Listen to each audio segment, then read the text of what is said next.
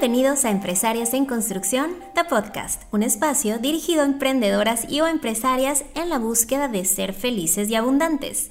Mi nombre es Cintia Holguín y me dedico a capacitar en diferentes técnicas de la industria de la belleza, así como a dar mentoría integral a dueñas de beauty business para lograr éxito y balance en todos los aspectos de su vida. Este es nuestro capítulo 5, Aprende a decir no.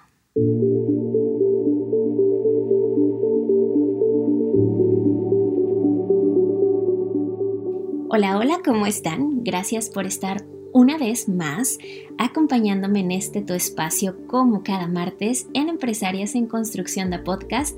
Nuevamente agradeciendo siempre su apoyo, sus etiquetas, sus recomendaciones y sobre todo por su tiempo. Y este capítulo surge de varias situaciones que he tenido esta semana y dije, tengo que compartirlo con mis chicas sí o sí. ¿Por qué? Porque no es correcto sentirse usada. No es correcto sentirse abusada. No es correcto sentirse violentada. Como adultas, somos responsables de cuidarnos y no solamente físicamente, sino también emocionalmente. ¿Y sabían que psicológicamente existen tres tipos de personas a la hora de decir no y pues tú tienes que decidir cuál quieres ser. Y la primera es la sumisa, la persona sumisa, la que no se niega a hacer o decir nada con tal de no herir a los demás, con tal de que no la juzguen, con tal de que no la llamen egoísta. Incluso no se niega a hacer nada aunque no lo quiera hacer, aunque no se sienta cómoda. Es por eso que se le denomina sumisa. Después tenemos a la agresiva, la que se niega lo bruto y sin cordialidad, la que sabe decir no, por supuesto, pero te lo dice sin tacto, te hiere y que se entiende que está defendiendo su posición, pero hay que ser elegante hasta para decir que no y la tercera es la asertiva, la que te dice que no si no lo quiere, no lo siente o no lo desea, pero con argumentos, con cordialidad y sin herir a nadie. Así que si tú quieres ser catalogada una persona asertiva a la hora de decir que no, tenemos que comenzar a practicar lo siguiente. Prioritiza tus necesidades y deseos. Ten claro cómo te sientes al respecto o ante la situación y prioritiza o pone en primer lugar tus necesidades y tus deseos. No, esto no es egoísmo. Egoísmo es si la otra persona no entiende que no quieres o que no deseas hacerlo, que no estás en una posición cómoda. Eso es ser egoísta. Tómate tu tiempo antes de responder. Es importante pensar nuestra respuesta para no caer en la persona agresiva, sino más bien en la persona asertiva. Entonces, siempre puedes responder con argumentos como, déjame pensarlo y te escribo más tarde, déjame revisar mi agenda y te digo si es posible. ¿Por qué? Porque a veces se dice que las mujeres somos un tanto emocionales o viscerales y quizá en ese momento no reacciones de la mejor manera por otras circunstancias que hay y no necesariamente por la situación o por la cosa que te están pidiendo. Entonces, para no arrepentirnos de nuestro comportamiento después, es mejor tomarnos nuestro tiempo. Sea amable.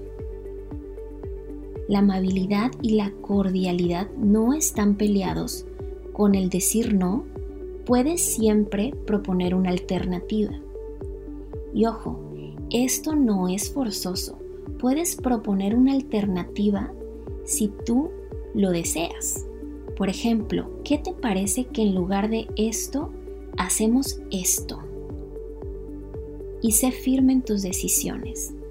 Muchas, y me incluyo, decimos que no o internamente decimos cómo se atreve a pedirme tal cosa. Pero dos segundos después o tres horitos después, decimos, ok. Entonces, si tú estás segura, una vez que te tomaste tu tiempo, que fuiste amable y que propusiste una alternativa, se firmen tus decisiones. Y ojo chicas, esto no solamente aplica en el área personal, aplica sobre todo en el área profesional. Por ejemplo, cuando estoy segura, porque a mí me pasa todos los días, y es como feo estar en esa posición, ¿sabes? Pero todos los días es, eh, regálame esto, ayúdame con esto, descuéntame por esto. Y todo el día personas te piden romper las políticas establecidas de tu empresa, las políticas de cancelación, las políticas de garantía. Y yo era de las que siempre, pues, por quedar bien, ¿sabes? Decía que sí.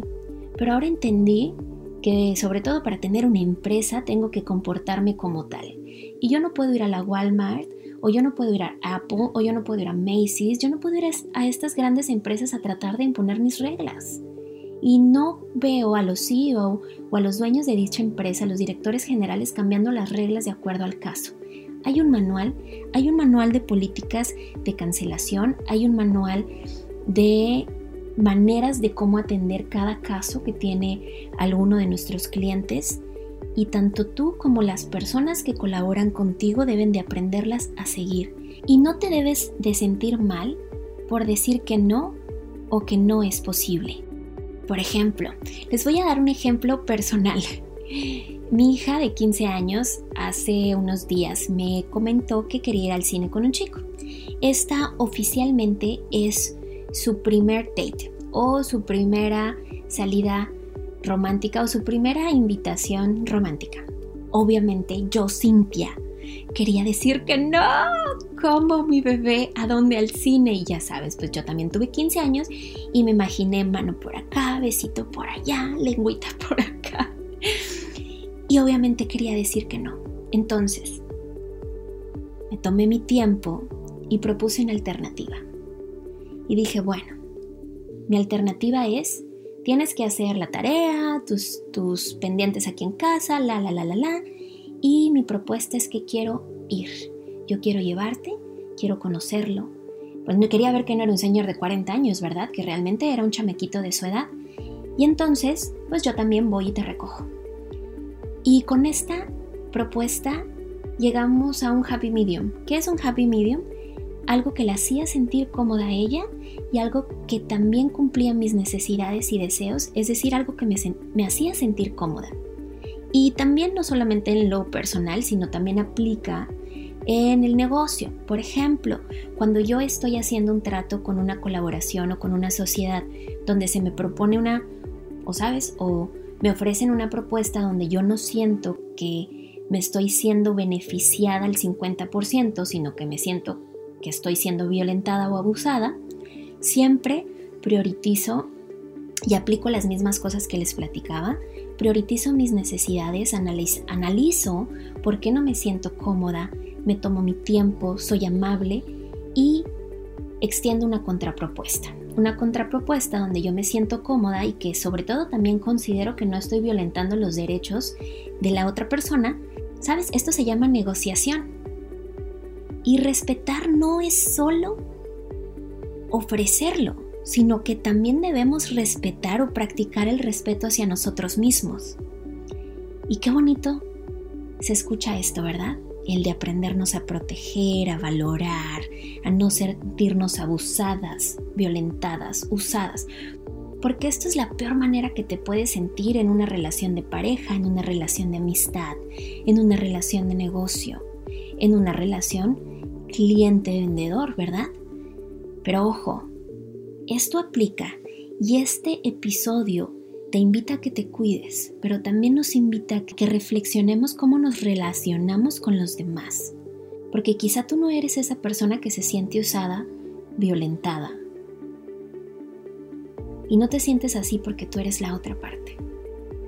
Porque tú eres el que usa, tú eres el que violenta, tú eres el que presiona, entonces, esta semana va a ser una semana de reflexión y me incluyo, donde voy a revisar todas mis relaciones afectivas, todas mis relaciones de negocio y voy a darme cuenta si en verdad estoy ofreciendo un happy medium, una media saludable, donde estoy siendo justa y donde no estoy siendo egoísta, donde estoy segura que las personas que están en la otra parte se sientan cómodas y no están siendo usadas y no están siendo violentadas. Y tampoco es una invitación a que seamos unos ojetes, como decimos en México, o que seamos unos ass, como decimos en Estados Unidos.